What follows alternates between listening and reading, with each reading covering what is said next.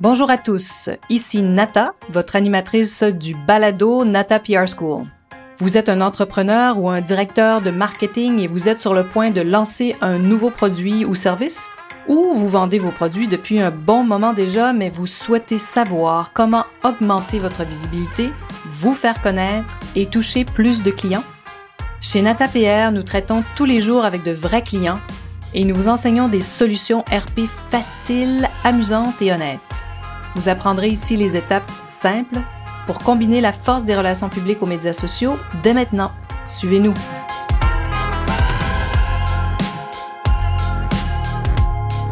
Bonjour et bienvenue à ce 42e épisode du balado du podcast Nata PR School. Les lois des RP et du marketing, règle numéro 4 aujourd'hui, le choix des mots. J'aime beaucoup parler de ces lois euh, et on va en explorer d'autres. Il y en a certainement euh, plus d'une dizaine. On est rendu à la quatrième. Alors parlons de cette quatrième loi aujourd'hui, qui est le choix des mots. Alors vous avez peut-être entendu parler hein, de la loi, entre autres, du focus. On parle souvent de ça en marketing, qui stipule qu'un des concepts les plus puissants, ça vaut bien sûr pour les relations publiques aussi, consiste à inculquer un mot dans l'esprit de vos clients. Et donc voilà, c'est ce que j'appelle moi la loi des mots. Notre profession en relations publiques, hein, ça nous amène souvent à définir des phrases, des mots-clés pour nos clients et leurs produits. C'est ce qu'on fait souvent dans, dans, dans des communiqués, pas souvent, tout le temps.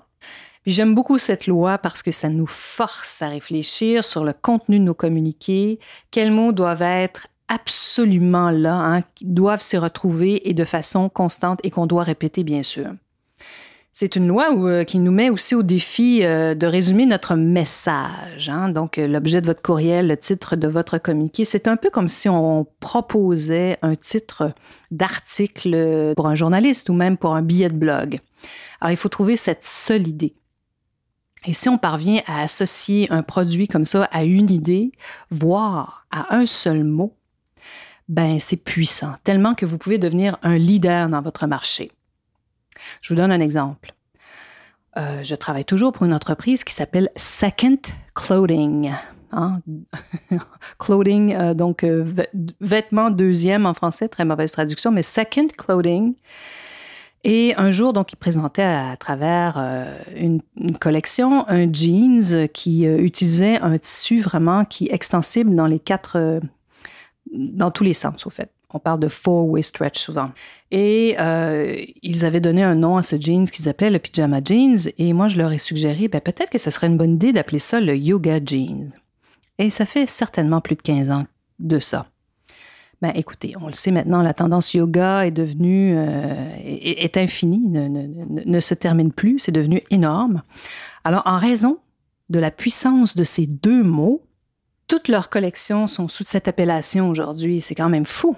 Alors, ils vendaient euh, toutes sortes de vêtements. Maintenant, sous Second Clothing, l'entreprise porte toujours ce nom-là, mais la marque Yoga Jeans est devenue ce qu'ils vendent le plus. Hein, c'est impressionnant. J'adore cette histoire. Et bien sûr, bon, bien, c'est certain qu'ils ont enregistré ces deux mots, Yoga Jeans, c'est leur marque de commerce. C'est impressionnant aussi de constater comment certains mots en Europe, les Européens sont familiers avec les appellations euh, protégées, hein?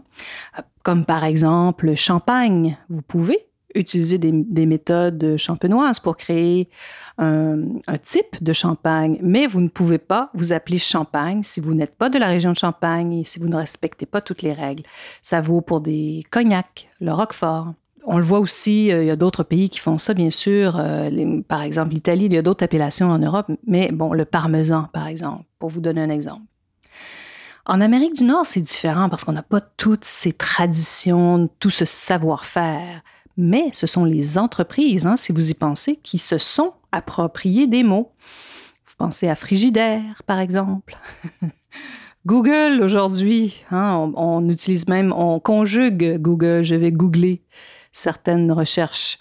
Apple, bien sûr, facile, iPhone, iPad. Hein, ces entreprises ont été vraiment très ingénieuses en choisissant des mots, en créant des mots aussi. Et c'est tellement puissant que vous ne pouvez pas vous approprier ces mots-là, ça leur appartient. Et un autre exemple aussi que j'aime bien pour vous illustrer comment la loi des mots est puissante, si on pense à la marque Volvo, on pense à voiture sécuritaire. Donc, hein, la notion de sécurité est associée à Volvo. Il y a bien sûr d'autres entreprises dans le monde automobile qui peuvent parler de leur voiture, qu'elles sont sécuritaires, mais si on pense à s'acheter une voiture sécuritaire, ce qui va venir en tête des consommateurs, très fortement, très possiblement, ce sera Volvo.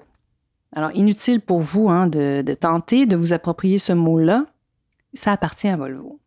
C'est tellement ancré hein, dans l'esprit du consommateur très souvent que ça devient une croyance.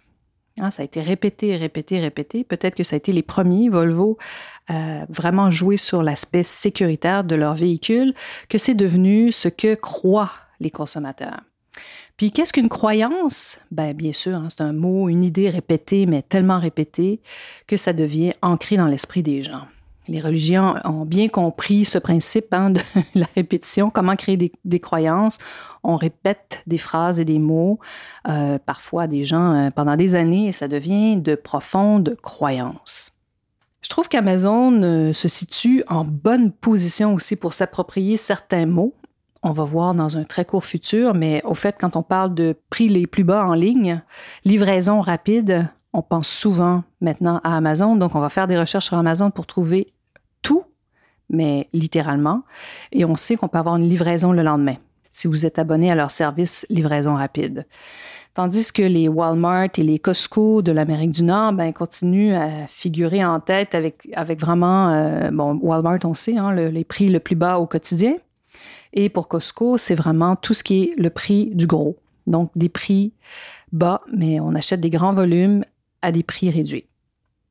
C'est pour ça qu'il faut faire aussi attention quand on se base sur nos études de marché. Puis moi, j'adore les études de marché aussi, ça nous donne des informations vraiment intéressantes, mais il faut faire attention parce que si des consommateurs souhaitent que vous soyez la voiture la plus sécuritaire, ben peut-être que c'est pas là-dessus quand même qu'il faut miser. Ça va être important que ça soit là, que ce soit dans votre discours, mais ce sera peut-être pas là-dessus que vous allez mettre votre argent publicitaire. Alors, il faut faire attention. Il ne faut pas céder hein, à à la tendance de vouloir simplement euh, mettre de l'avant ce qui sort de ces études de marché-là. Et donc, c'est ça encore ici, on revient à l'étape numéro un du modèle NATA. Si vous n'avez pas ce ces six étapes, allez le chercher. Inscrivez-vous sur notre site natapr.com et vous allez le recevoir, bien sûr, en échange de votre courriel gratuitement. Notre modèle en six étapes. Et l'étape 1 dont on parle ici aujourd'hui, c'est vraiment très lié à la loi des mots parce que on se demande en première étape pourquoi les journalistes et les influenceurs parleraient-ils de vous? Alors, c'est super important de répondre à cette question-là, puis ensuite de choisir les bons mots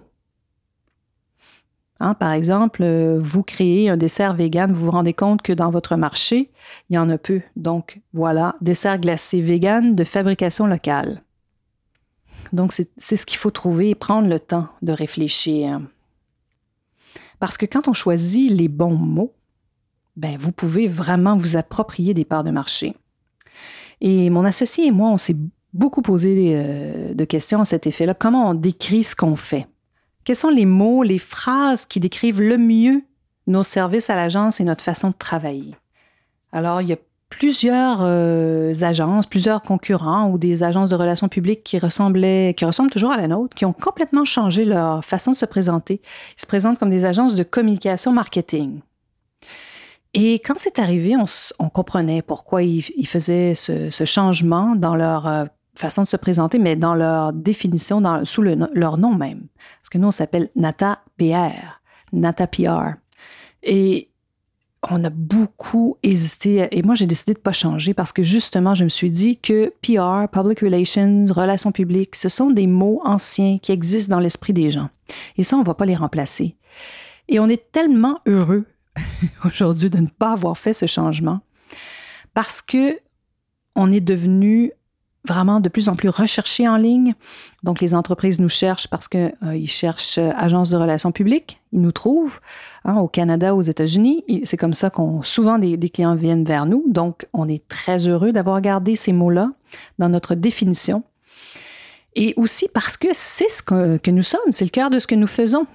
Alors, nous sommes une agence de relations publiques et à mon grand bonheur, aujourd'hui, c'est ce qu'on appelle tout ce qui est organique. Pourquoi? Parce que les articles ou les entrevues, les mentions, les blogs que nous générons, hein, on approche, nous, des médias des influenceurs, on ne les paye pas au départ.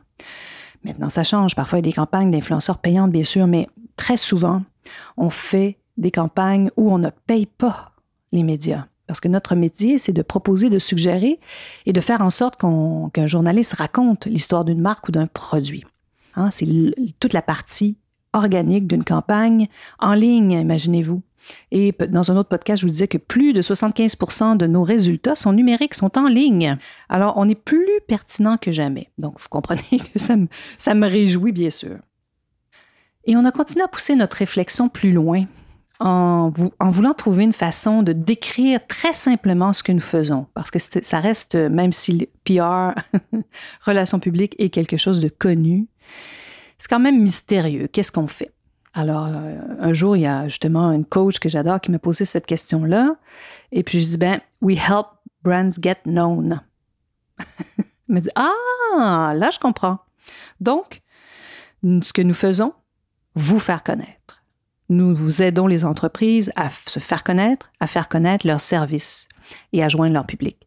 Autrefois, on utilisait, euh, toujours d'ailleurs, on peut bien sûr décrire nos services en disant qu'on augmente la visibilité des marques, hein, leur rayonnement, voilà. Mais ça reste toujours un peu mystérieux. Je, je, trouve que de dire de faire connaître, c'est ce que nous faisons. Nous aidons les marques à se faire connaître, euh, une personnalité à se faire connaître. Ça semble euh, un peu simpliste, euh, mais il m'a fallu plusieurs années avant d'en arriver là. Alors voilà. Faites attention donc au choix des mots que vous cherchez, parce que même si vous avez des budgets des fois faramineux, peut-être que certains mots, vous n'arriverez pas à vous les approprier, tout comme si vous êtes dans le monde automobile, de dire que vous êtes une voiture sécuritaire, d'inculquer ça dans la tête des consommateurs, ils vont penser Volvo. Donc, hein, il faut suivre la loi des mots avec soin, réfléchir euh, passer euh, du temps à se poser des questions, à écouter aussi ce que nos consommateurs disent de nous et avoir aussi une partie de créativité. C'est-à-dire que c'est un heureux mélange hein, de tout ça. Et bon, ben, vous le savez toujours, vous avez besoin de conseils. Ça va me faire plaisir, moi, de la faire, cette réflexion-là avec vous. D'ailleurs, c'est une, moi, de mes forces. Ma force, une de mes forces premières, euh, c'est l'idéation. Donc, trouver des idées. Alors, n'hésitez pas, ça va me faire plaisir de, de faire une consultation avec vous entièrement gratuitement. Il y en a plusieurs qui le font toutes les semaines, donc euh, il, y a, il, y a, un lien en dessous de cet épisode.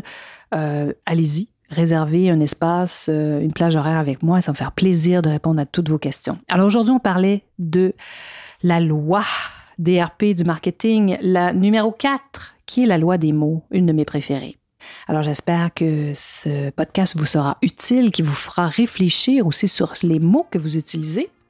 Et je termine comme toutes les semaines en espérant vous revoir et que vous soyez à l'écoute. Donc je vous souhaite à la semaine prochaine. Vous êtes curieux et souhaitez en savoir plus sur comment implanter des stratégies de relations publiques?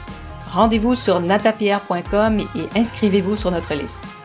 Vous recevrez le modèle NataPR pour créer une campagne RP réussie.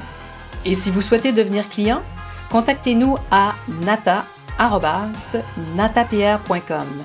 Nous attendons vos commentaires. À la semaine prochaine!